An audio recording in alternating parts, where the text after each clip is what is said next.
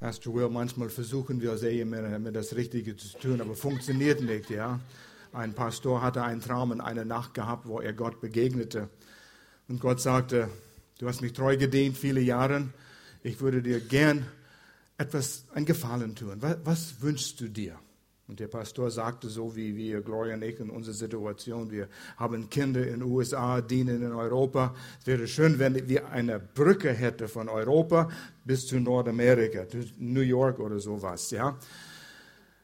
Also, wow, weißt du, wie lang die Strecke ist? Ein paar tausend Kilometer.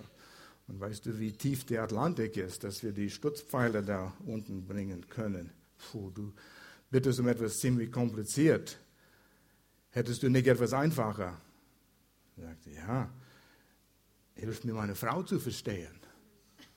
Und Gott sagt, wie viele Spuren sollte die Brücke haben?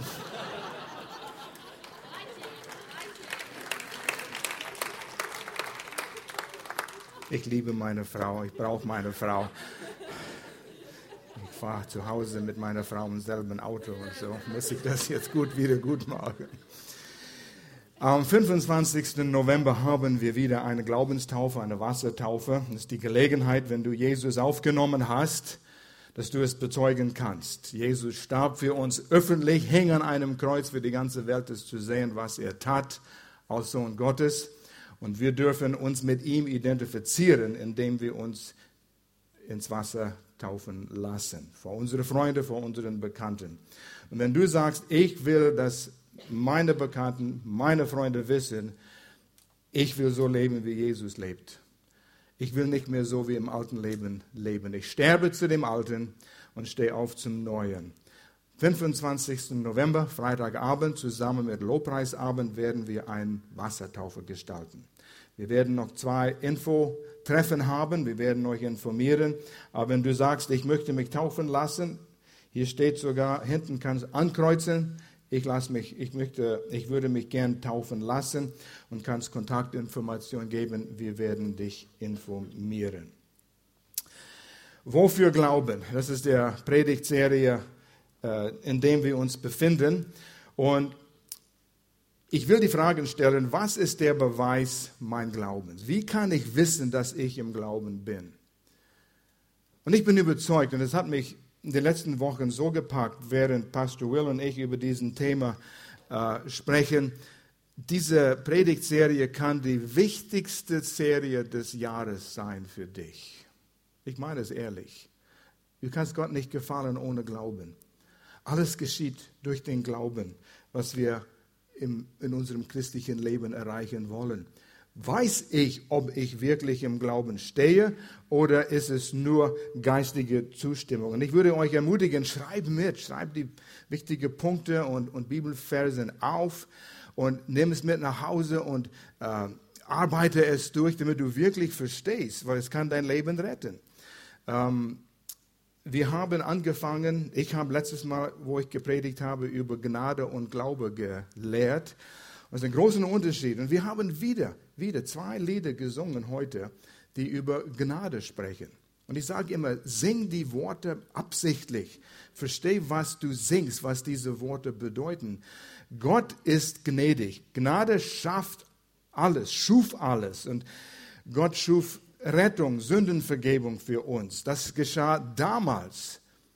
Und wir dürfen es heute in Anspruch nehmen durch den Glauben.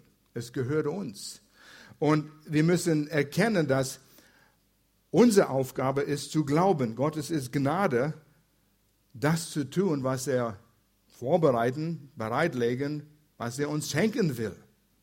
Und es liegt für uns vorbereitet. Und ich habe den Beispiel benutzt wie ein Laden mit deinem Namen drauf. Als Aldi-Laden oder ein Regal irgendwo eingebaut mit deinem Namen drauf und da liegt alles, was du brauchst. Brauchst du Heilung, brauchst du Finanzen, brauchst du Weisheit, brauchst du Trost oder was es ist. Es liegt dort. Gnade hat es vorbereitet, schon erledigt. Und das, das ist die Sache, dass wir, wir sitzen hier manchmal und wir, wir denken, oh, ich wünschte, ich hätte etwas. Und wir hoffen und wir wünschen. Das ist kein Glauben. Glaube ist das, was das holt, was Gott versorgt hat, was bereit liegt. Echte Glauben aus dem Herzen ist das, was es bringt. Glaube, die wirksam ist. Und das sind Wahrheiten, die wir angesprochen haben. Und eins war, was ich eben gesagt habe, Gott hat für uns schon alles getan, was er tun wird. Und wir bitten und betteln und rollen auf den Boden und weinen und sagen, Gott, tu etwas, Gott, tu etwas. Du musst jetzt endlich eingreifen in meine Situation. Und Gott sagt, ich habe schon getan. Und wir begreifen es nicht. Aber es liegt vorbereitet. Weisheit, Führung. Wir müssen es nur holen durch den Glauben. Und das sind die Dinge, die wir versuchen in dieser Predigten äh, klar darzustellen. Gott hat alles getan, was er tun wird. Gnade hat die Versorgung schon gebracht. Das ist Gottes Teil. Er versorgt. Und wir versuchen Gott manchmal zu überzeugen, jetzt tu noch etwas in meiner Situation für mich. Und Gott sagt, geh und hol, was bereit liegt für dich. Ja, wie geht das? Hör gut zu, schreib auf, damit du das nachprüfen kannst. In allen Bereichen deines Lebens, im geistlichen Bereich. Du bist gerecht vor Gott schon, wenn du an Jesus Christus geglaubt hast. Du meinst, ich stehe vor Gott gerecht, als hätte ich nie gesündigt? Ja. Weißt du, was das bedeutet? Ja, und du sagst, ja, schau mal, wie ich mich benommen habe in letzter Woche mit Kollegen, mit Nachbarn, mit meinem Ehepartner. Das nennt man eine gerechte Person. Du stehst vor Gott durch, was Jesus getan hat, als gerecht und du bleibst es. Vielleicht bist du ungehorsam, aber das kann man in Ordnung bringen. Aber du bist ein Kind Gottes, du bist gerecht. Und wenn das mal in deinem Herzen richtig hineinkommt, du bist eine andere Person. Du läufst rum mit deinem Kopf hoch. Ich habe Herausforderungen links und rechts, aber ich stehe vor Gott gerecht, egal was ich getan habe oder nicht getan habe. Gott, ich danke für den klaren Weg zu dir, immer, egal was geschehen ist. Amen. Amen. Geistig im Kopf, dass wir Weisheit haben. Gott hat uns einen Geist der Besonnenheit gegeben, im 1. Thessalonikerbrief. Wir haben den Sinn, den Sinn Christi. Paulus spricht darüber im Philipperbrief. Wir haben das, das, ist, das liegt bereit. Jetzt müssen wir das holen. Müssen wir glauben, dass das uns gehört. Physisch brauchen wir Heilung. Jesus trug unsere Schmerzen, durch seine Striemen sind wir geheilt, sind geheilt worden. Aber es tut heute noch weh. Ja, hole es. Nimm diese geistliche Wahrheit in Anspruch, bis es sich manifestiert in deine Situation. Wir haben noch viel zu lernen, oder? Und ich habe zu mich selbst gepredigt in dieser letzten Woche. Al, denk daran, was du predigst hier. Praktizierst du es? Und ich sagte, ich muss mich hier verbessern. Deshalb brauchen wir diese Erinnerung. Deshalb freue ich mich, dass du hier bist heute. Du kannst es wieder lernen. Finanziell. Armut ist Teil vom Fluch, das kannst du lesen in 5. Mose Kapitel 28. Äh, Armut ist nicht ein Segen Gottes, um dich demütig zu behalten. Aber wenn du das erkennst, Jesus brach den Fluch. Er hat uns gelehrt, wie die finanziellen Prinzipien in seinem Reich funktionieren, diese Gesetzmäßigkeiten, säen und ernten. Und was geschieht in deinem Herzen, wenn ein Opferkorb durch die Reihe ge gereicht worden ist und du legst etwas rein, weil du denkst, du solltest und du, was werden Leute denken, wenn ich es nicht tue? Und da geht es die Reihe entlang und ist weg statt ja, wieder eine Gelegenheit zu geben, wieder eine Gelegenheit, Gott zu anzubeten mit mein Habe und Gut. Ich lobe dich, Herr, und hier ist es, mein Lob. Du kannst über den Konto geben oder was immer. Das sind Prinzipien, die funktionieren. Und wir müssen lernen, mit Gottes Gesetzmäßigkeiten zu kooperieren, damit wir Sieg in diesen Bereichen auch haben können. Und in Beziehungen. Gott hat uns im Augenblick, wo wir unser Vertrauen auf Jesus gesetzt haben, seine Liebe wurde in uns ausgeschüttet. Ich habe seine Liebe in mir. Aber ich fühle mich nicht, dass ich diese Menschen lieben will. Nicht der Person oder der Person. Hat nichts mit Gefühle zu tun, Leute. Es bringt Gefühle. Aber wir entscheiden uns zu lieben, das Richtige zu tun. Und Gott gibt uns Kraft, wenn wir glauben, Gott, ich habe deine Liebe in mir. Und im nächsten Tag oder Stunde, wenn ich dieser Person begegne, du wirst durch mich wirken, damit ich in Liebe wandeln kann. Und ich danke dir dafür. Und ich glaube daran. Steht in deinem Wort. Amen. Wow, jetzt will ich sehen, wie Gott mich benutzt, diesen Person zu lieben. Und du hast eine Erwartungshaltung. Glaube ist unser Teil. Gnade ist Gottes Teil. Und wir kommen auf diesen Vers, und das ist so ein guter Vers, das zu, zu erklären, Epheser 2, Vers 8 und 9. Er hat mit unserer Errettung zu tun. Und er sagt, aus Gnade seid ihr gerettet, Sündenvergebung, durch den Glauben. Aus Gnade, durch Glaube. Ich bin einer, ich mag Grammatik. Du bist komisch. Aber Gottes Wort wurde in einer Sprache geschrieben und festgehalten mit Grammatik, damit wir es immer wieder, immer wieder lesen können, dass jede Generation das selber rausholen kann. Und so interessiert dich für Grammatik. Und ich bin so ein Dussel und hole mir meine Bücher raus und ich sage, was ist der Unterschied zwischen aus Gnade und durch Glaube? Warum nicht durch Gnade und durch Glaube? Das war ein Unterschied. Und wenn es die Worte sind absichtlich geschrieben worden durch die Führung des Heiligen Geistes. Und ich nahm meine schlauen Bücher und da habe ich ein Wort äh, erkannt und gesehen und ich kenne das. Dia ist ein griechisches Wort, hat nichts mit Leinwand und Projektor zu tun. Dia ist ein griechisches Wort und es hat eine interessante Entwicklungen, wenn du Etymologie, das Entwicklung von Worten, wie sie zustande gekommen sind, studierst, denkst, oh, was für ein langweiliges Ding zu studieren, ja. Aber du lernst, dass dieses Wort dir, der Ursprungsbedeutung war zwei. Wieso steht es hier in Epheser 2, Vers 8 und 9? Und dann hat es die Bedeutung, das entwickelte sich zu zwischendurch, zwischen zwei verschiedene Zustände. Zwei Zustände sind dort. Und die zwei Zustände sind Gottes Versorgung und meinen Mangel. Gott hat durch Gnade alles versorgt und ich bin hier und habe Mangel. Ich brauche in erster Linie Errettung. Errettung wurde durch Gnade, aus Gnade geschaffen, bereitgestellt für sieben Millionen Menschen auf dieser Erde. Und du könntest dir vorstellen, das sind sieben Kästchen, sieben Regalen, alle mit einem Namen drauf, mit jedem Mensch auf dieser Erde. Und Mann, oh Mann, gehst du nach Indien. Ich war in Pakistan, da sind eine Menge Menschen dort. Gott kennt sie alle mit dem Namen. Und er hat Errettung, Sündenvergebung bereitgelegt in jede sein Fach. Und sein Name steht drauf. Durch, also aus Gnade. Das tat Jesus am Kreuz. Aber jeder muss es sich selbst holen durch Glauben. Und so, wir haben diese zwei Zustände. Gottes Versorgung und meinen Mangel. Und wie bringen wir die zwei zusammen? Dazwischen steht dir durch. Aha, wir können diese zwei Zustände zusammenbringen. Und es hat mit, es ist der Mittel was dir deutet auf Mittel, den Mittel, was benutzt wird. Und der Mittel ist Glaube. Glauben, Vertrauen. Und ich meine nicht eine geistige Zustimmung. Wir haben diesen wunderbaren Glaubensbekenntnis heute wieder zitiert. Das ist ein Fundament. Und du kannst hier sitzen und sagen, ich glaube das. Ich unterschreibe das.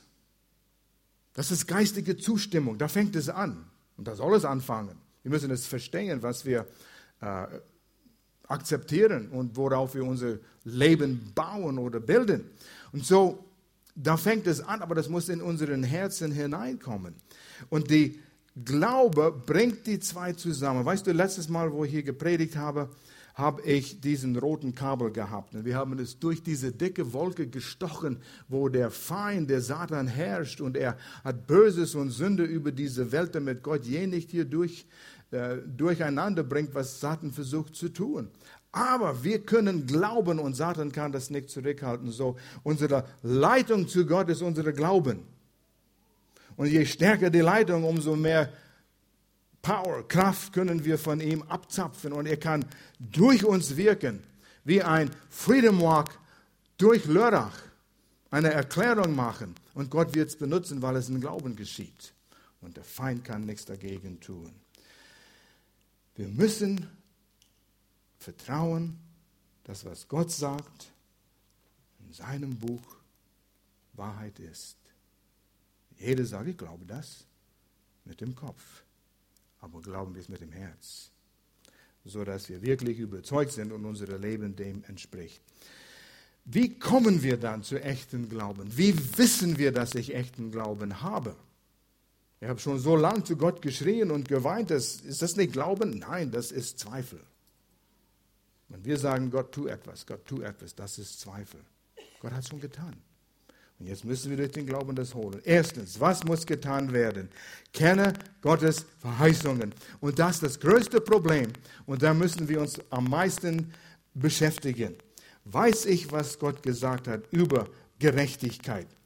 Kann ich, besonders wenn du ein bisschen länger im Glauben gewesen bist, kann ich irgendjemand erklären, was Gerechtigkeit ist? Kann ich jemanden zu Gottes Wort bringen und führen und sagen, schau mal, hier steht es geschrieben, wenn du an Jesus Christus glaubst, Gott erklärt dich als gerecht. Strafe bezahlt. Du bist frei. Können wir das erklären? Wenn nicht, dann sollen wir uns beschäftigen mit diesen Dingen, damit erstens wir das glauben und wissen, wer wir sind. Jetzt kommen wir allerhand Beispiele im Kopf, aber wir müssen weiter hier. Vergebung. Ja, aber wenn ich zehnmal am Tag etwas tue und dasselbe und bitte immer um Vergebung, wann hört es endlich auf, wo Gott sagt, das reicht? Haben wir da eine Verheißung in Gottes Wort, um jemandem zu helfen, zu sagen, Gott hat Folgendes über Vergebung gesagt. Das sind gute Bibelstellen, die uns, uns da helfen. Heilung. Ja, manchmal heilt Gott, manchmal nicht. Das ist voller Unglaube und Zweifel. Was hat er gesagt? Ja, aber schau mal, meine Oma ist gestorben und sie hat geglaubt.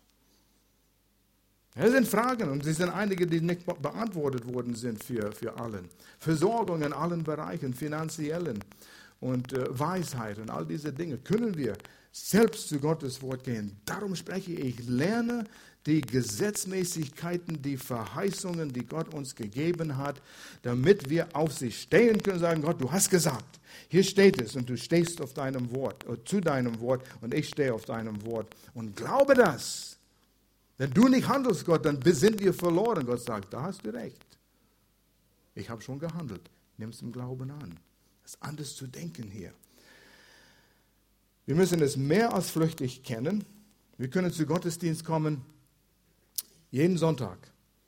Amen, Amen. Wir sind begeistert und gehen nach Hause heim. Aber ich möchte euch ermutigen, schreibt die Dinge auf und nimmt Zeit, nochmals darüber nachzudenken. Nachsinnen bringt es vom Kopf zum Herz.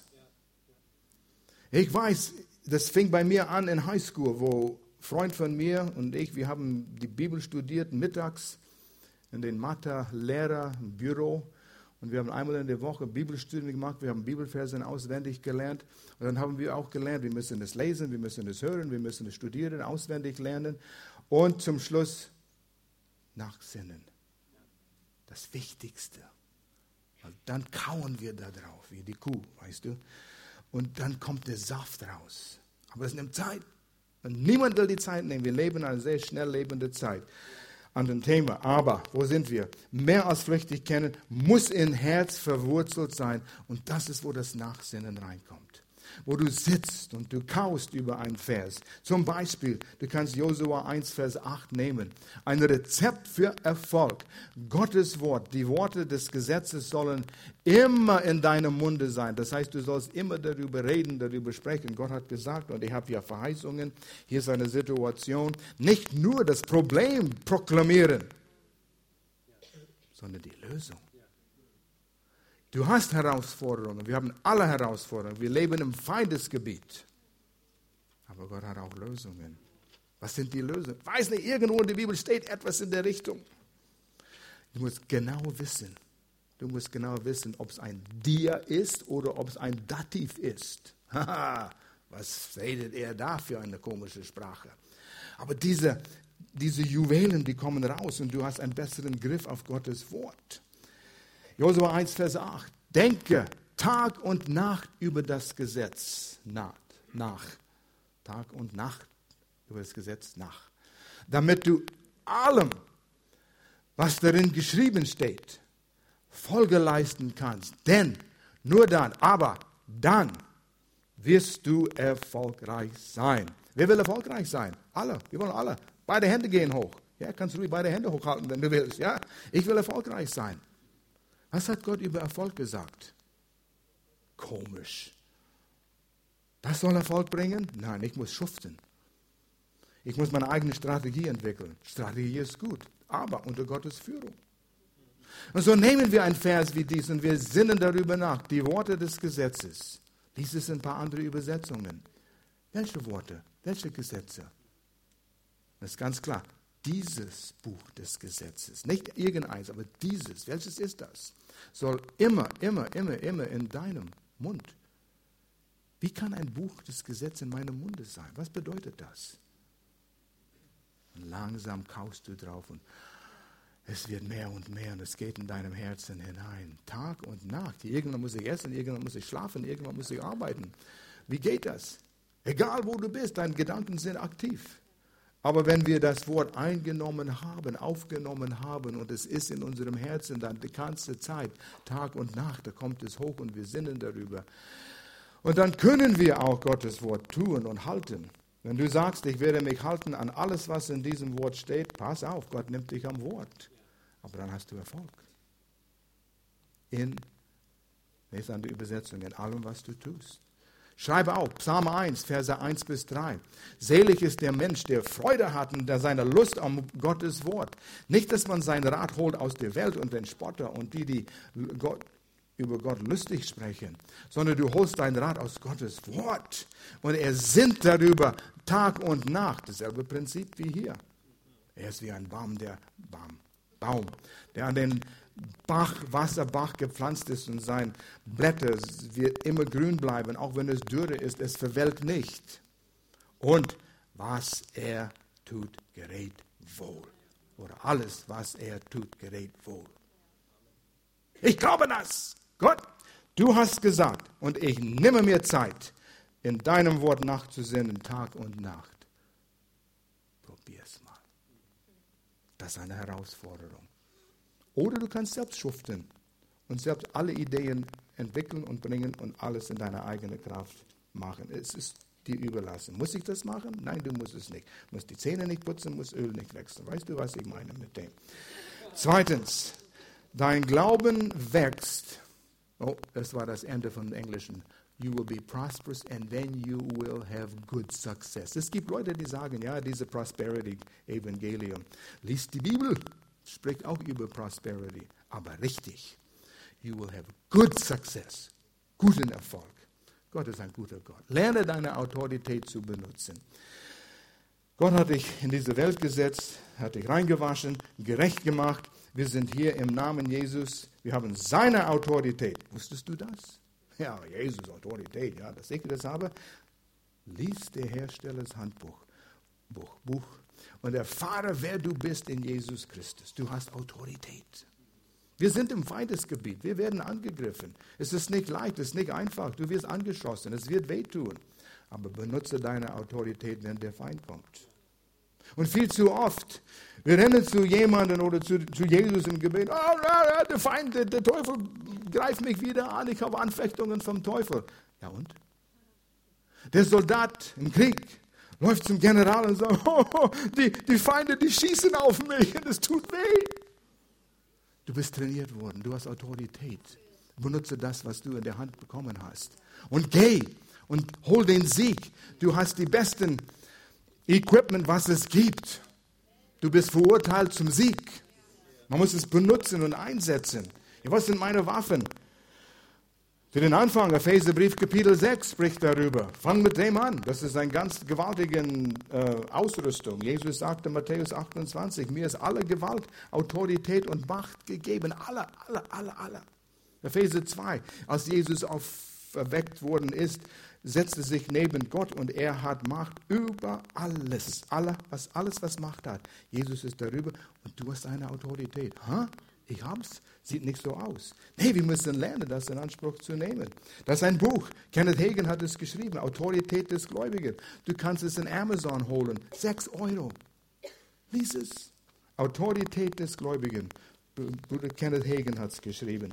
Lukas 10, Vers 19. Jesus sagte zu seinen Jüngern, als er sie rausschickte: Siehe, ich gebe euch die Vollmacht, auf Schlangen und Skorpionen zu treten. Das ist nicht unser Problem, Schlangen auf Schlangen und Skorpionen zu treten. Aber damals war das, als die Jünger dort in trockene Israel rausgesandt worden sind.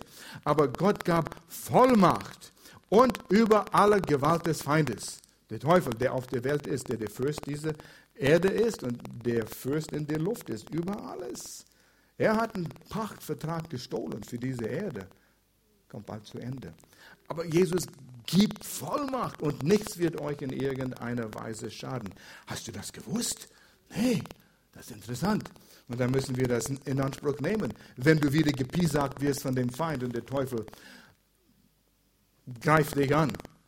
Im Namen Jesus, Satan, ich widerstehe dich und du musst fliehen. Laut Jakobus, ich widerstehe dich und du musst fliehen. Hau ab! Nimm die Autorität, werde bös, benutze deine Worte. Pastor Will hat so gut über Worte gesprochen letzten Sonntag. Erkenne die Macht, die deine Worte haben. Benutze das. Wähle deine Worte aus. Wähle Gottes Worte aus. Gott, du hast gesagt. Und ich verlasse mich auf das. Und dann komm in Gottes Ruhe. Oh Leute, das ist alles, was jeder will. Frieden und Ruhe. Ich will versuchen, das zu erklären, weil es widersprüchlich. Ähm, Philippa 4, Vers 6 und 7, Neues Leben, Übersetzung. Sorgt euch um nichts, außer die großen Dinge, das müsst ihr selbst kümmern. Nein, sorgt euch um nichts, außer die kleinen Dinge, das könnt ihr selbst schaffen. Nein, um nichts, um nichts, um nichts. Sondern betet um alles. Ja, das tue ich schon. Gott, hilf mir. Siehst du nicht meine Situation? Nein, nein, nein, nein. Betet mit Danksagung. Nicht danke für die Herausforderungen. Danke für die Lösung. Gott, ich danke dir für die Gelegenheit, dass ich in meinem Glauben wachsen kann, durch diese Angriffe, weil du Lösungen hast. Und ich werde lernen, ich werde stärker. Und wie Jakobus das heißt im ersten Kapitel, mir wird nichts mangeln. Nichts mangelt. Willst du einen Charakter haben, wo nichts mangelt? Wow. Ja, dann her mit die Herausforderungen. Wow, das ist komisch.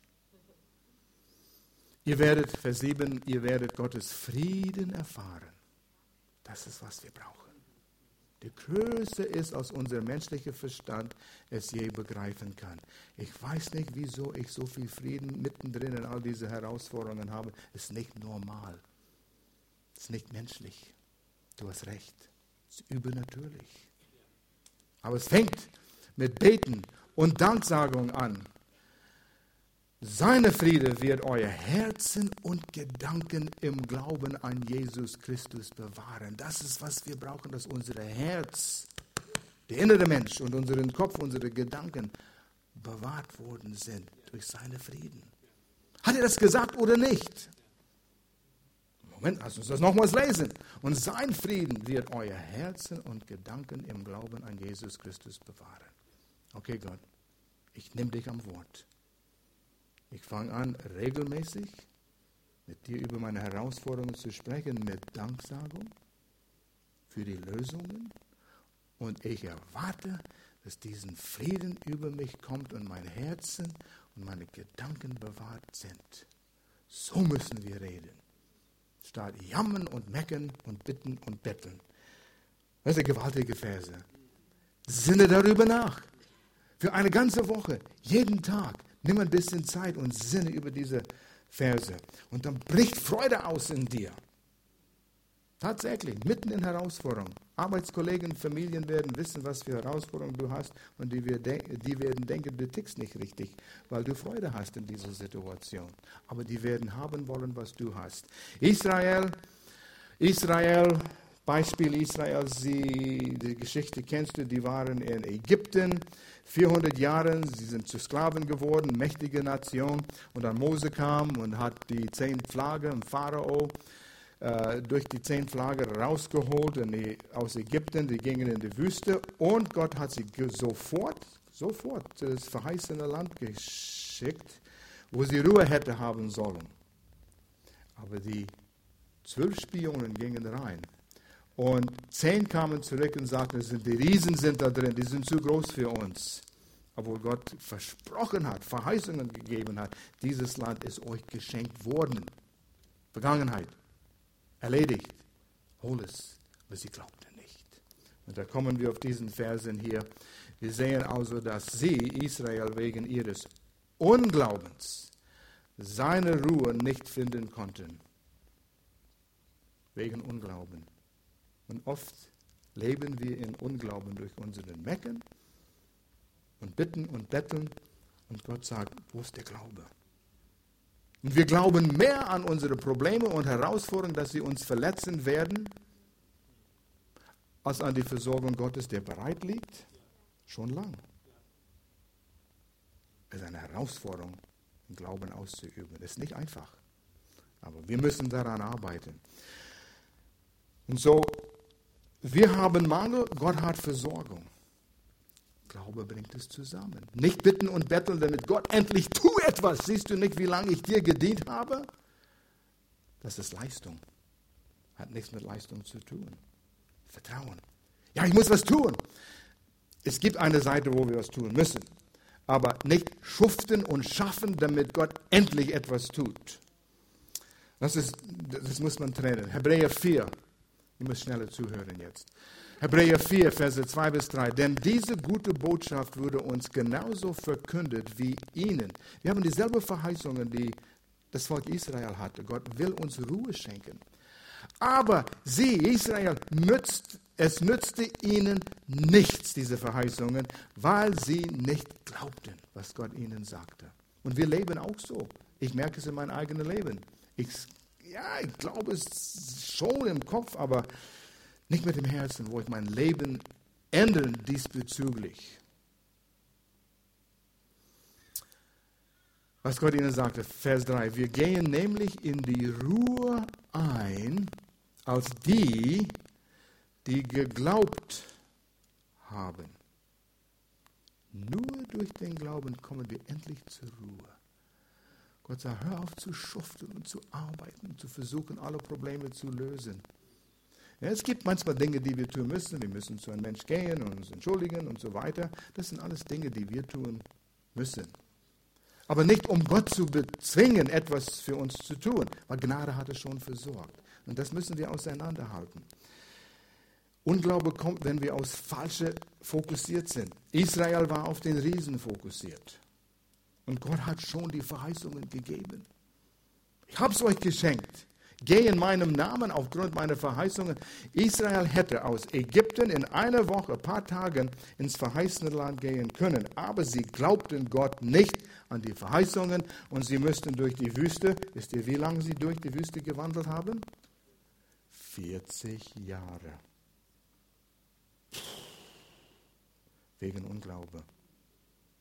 Deshalb singen Lieder und so weiter über nochmals um den Berg herum, Berg Sinai. Ja? Und wir gehen nochmals um den Berg, bis wir endlich lernen, im Glauben zu, zu handeln. Worauf fokussieren wir? Auf unsere Probleme, auf die Rechnungen, auf was der Arzt gesagt hat, auf die Beziehungen, auf das, was die, die Person, der Person gesagt hat oder nicht, oder was die Nachrichten sagt. Wir fokussieren auf das. Oh Gott, oh Gott, was werden wir tun? Hab Vertrauen, hab Vertrauen fokussiere auf Gottes Versorgen, das durch Gnade uns versorgt worden ist. Hebräer 4, Vers 11. Darum, ich schreibe diesen gut auf, lasst uns alles dran setzen, zu dieser Ruhe Gottes zu gelangen. Hier ist Arbeit. Nicht um Gott zu bezwingen, irgendwie etwas zu tun, sondern hier ist Arbeit, in die Ruhe hineinzukommen. Das ist was anderes. Das sind die Dinge, wir haben das jetzt hier angesprochen. Zum Beispiel, ähm, okay, alles dran setzen, zur Ruhe zu kommen. Ruhe heißt die Aktivitäten einstellen, die du tust, um Gottes Gunst zu verdienen. Siehst du nicht, wie lange ich dir gedient habe? Siehst du nicht, wie lange ich in der Bibel lese? Gott, jetzt tu endlich etwas. Er sagt, ich habe es getan. Ich habe versorgt. Hole es durch den Glauben jetzt. Und da müssen wir arbeiten, damit wir in diesen Dingen hineinkommen. Zum Beispiel, sei eifrig, alles dran zu setzen. Danken haben wir schon erwähnt. Fang an, eine Dankesliste zu machen. Deshalb, du brauchst Papier. Du musst lernen zu schreiben. Mein Danke-Liste. Du kannst tippen, das geht auch. Aber Vorsicht, dass du nicht einen Crash hast und dann ist alles weg. Papier ist geduldig. Anbeten. Lerne Gott anzubeten. Es fängt hier an im Gottesdienst. Fängt, ist eine gute Gelegenheit, es zu lernen. In den Lieder, die wir singen. Manchmal kommt es über dich, ein, ein, ein besonderes Lied, und du, du, du spürst dieses Lob und Anbetung und Dank für das, was Gott getan hat. Lerne das in Anspruch zu nehmen. Zu Hause. Ich weiß, wo ich mir die Luftung, läuft die Luftung? Wir sollten es einschalten, Leute, oder Türen aufmachen. Ich merke das hier. Ähm, als ich mich vorbereitete vor einigen Jahren, wo ich eine Serie über Gnade gepredigt habe, habe ich ein Buch gelesen. Was ist so erstaunlich über Gnade? Philip Yancey, ein gewaltiges Buch. Und ich habe nie so viel über ein Buch geweiht als dieses Buch über Gnade. Ich war überwältigt von das, was Gott getan hat, unverdient. Gnade ist nicht logisch, Gnade ist nicht fair, Gnade ist nicht gerecht. Gott liebt uns und schenkt uns das, weil er uns liebt. Kannst es nicht verdienen, kannst keine Leistung bringen, um Gnade zu verdienen. Und das mangelt in unserer Welt, auf die Politik, in den Beziehungen, überall. Gnade mangelt. Und Gott sagt, lerne meine Gnade anzunehmen. Und was geschieht, wenn du das erkennst? Da kommt, da kommt Lob, da kommt Danksagung. Und du wirst in einer Nähe von Gott, du wirst gestärkt. Das geht vom Kopf ins Herz. Nachsinnen, das ist das, was dann automatisch daraus kommt. Nachsinnen. Denken darüber nach. Die alte Beispiel mit der Kuh, was ich vorher erwähnt habe, kau da drauf. Und dann wird es deins. Und schreib auf. Schreib auf. Nimm ein Blatt Papier täglich und mach ein Journal oder ein Notizbuch, was, was das Wort Gottes dir gesagt hat. Das heißt, du musst täglich ins Wort Gottes kommen. Ja? Setz alles dran, wenn du das willst. Muss nicht. Du kannst die Zähne verfaulen, wenn du willst. Lieber beim Zahnarzt sitzen. Das ist dir überlassen. Aber wenn du sagst, ich setze alles dran, Gott näher kennenzulernen, dass mein Glauben wächst. Vor einigen Jahren, mehrere Jahren, Gloria hatte die Nachricht bekommen, dass sie einen Tumor Grapefruitgröße im Bauchbereich hatte. Und es war keine gute Nachricht. Man denkt sofort an Krebs, man denkt an Sterben. Ja, ja, das sind die Gedanken, die kommen. Ist das das Anfang vom Ende? Und all diese Gedanken sind dort. Wir hatten einen Freund im Krankenhaus, der war Arzt dort. Und äh, seine Kinder und unsere Kinder sind zusammen groß geworden. Und er war ein liebevoller Arzt. Und er hat uns zu, zu ihm in seinem Büro gebracht im Krankenhaus und sagte, ja, es sieht nicht so gut aus, habt ihr gute Versicherung? Oh für was? Für das Schlimmste, ja? Und habt ihr überlegt, vielleicht zurück nach Kanada zu gehen, wo ihr eventuell im Heimatland bessere äh, Krankenversorgung bekommen könnt? Das sind all diese Dinge. Und es war leicht, auf die Dinge zu fokussieren, aber wir, Gott sei Dank, wir fokussierten uns in eine andere Richtung, waren dankbar für das, was der Arzt sagte. Es war seine Aufgabe, es war seine Pflicht zu tun. In den nächsten zwei Wochen, Gloria verschloss sich bei uns zu Hause in ihrem Zimmer. Und sie sagte, Gott, was hast du wieder gesagt? Lass mich das nochmals genauer unter die Lupe nehmen. Ehrlich gesagt, die Zeit, das zu tun, ist, bevor du krank wirst. Dass du bereit bist. Nicht erst, wenn du krank bist. Du kannst es noch tun. Und Gloria hat jeden Vers, der über Heilung sprach, per Hand ausgeschrieben. Das war Zeiten, bevor es Copy-Paste gab. Und wenn du einen Vers, einen Bibelvers auswendig Wort für Wort aufschreibst, Du sinnst darüber nach automatisch. Eine gute Übung. Sie hat Bibelversen ausgeschrieben. Sie hat immer noch das Buch zu Hause. Sie hat Kassetten angehört. Ihr wisst, was Kassetten sind. Wisst ihr, was Kassetten sind? Ja? MP3s. Runtergeladen, angehört und angehört und angehört. Wir haben zusammen gebetet. Sie hat Gott gelobt und gedankt und Glaube wuchs. Und Roy sagte, während sie im Wort Gottes war, kam eine Ruhe über sich. Und sie kam auf diese Verse im Hebräerbrief, ins Ruhe Gottes hineinzukommen. Und sie hatte diese Ruhe. Und dann warteten wir auf einen Anruf vom Krankenhaus, damit wir wieder zum äh, Arzt, Chirurg gehen könnten, um einen Termin abzuklären für ein OP. Aber Gloria hat gesagt, wir werden nicht zum Krankenhaus gehen zu dem Termin, bis wir wissen, der Tumor ist weg. Das nimmt Glauben, das auszusprechen. Und Gloria war aufgebaut. Es nahm Zeit. Ich habe mich mit Gloria geeinigt. Okay. Und dann kam zwei Wochen später diesen Anruf. Im Krankenhaus wollte wissen, wann wir kommen, wegen Termin, um den OP abzusprechen. Und wir guckten einander an. Ist es jetzt die Zeit, das zu offenbaren, dass der Tumor weg ist? Hoffnung kam in uns, Erwartung kam in uns hoch, Freude kam. Du stehst vor Krebs und du hast Freude? Ja, du tickst nicht richtig. Aber was hat Gott gesagt? Und wir sind hingegangen. Und der Arzt, wir hatten eine persönliche Beziehung mit, das war ein anderer Arzt, ein liebevoller Arzt. Und er hat mit seinem äh, Ultraschallgerät hat das Zeug gedruckt auf den Bauch und dann hat er rumgewühlt und rumgewühlt, nochmals rumgewühlt und nochmals rumgewühlt und geschaut und gewühlt. Ich weiß nicht, wie oft er das getan hat, aber wir guckten, wir guckten einander an. Nichts gesagt. Und dann ist er zu seinem Schreibtisch gegangen und er hat sein Diktiergerät genommen und hat uns nichts gesagt. Und wir hörten, wie er sagte, der Tumor, der da war, ist nicht mehr zu finden. Yeah.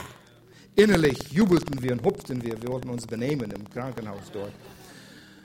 Wir waren dankbar für das, was der Arzt getan hat und alles. Aber Gott, du hast dein Wort gehalten, weil wir den Glauben mit Glauben das zu uns geholt haben.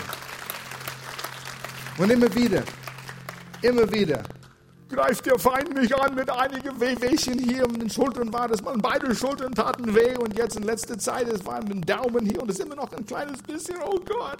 Nein, die tun weh, diese Dinge, die kommen, die werden angegriffen.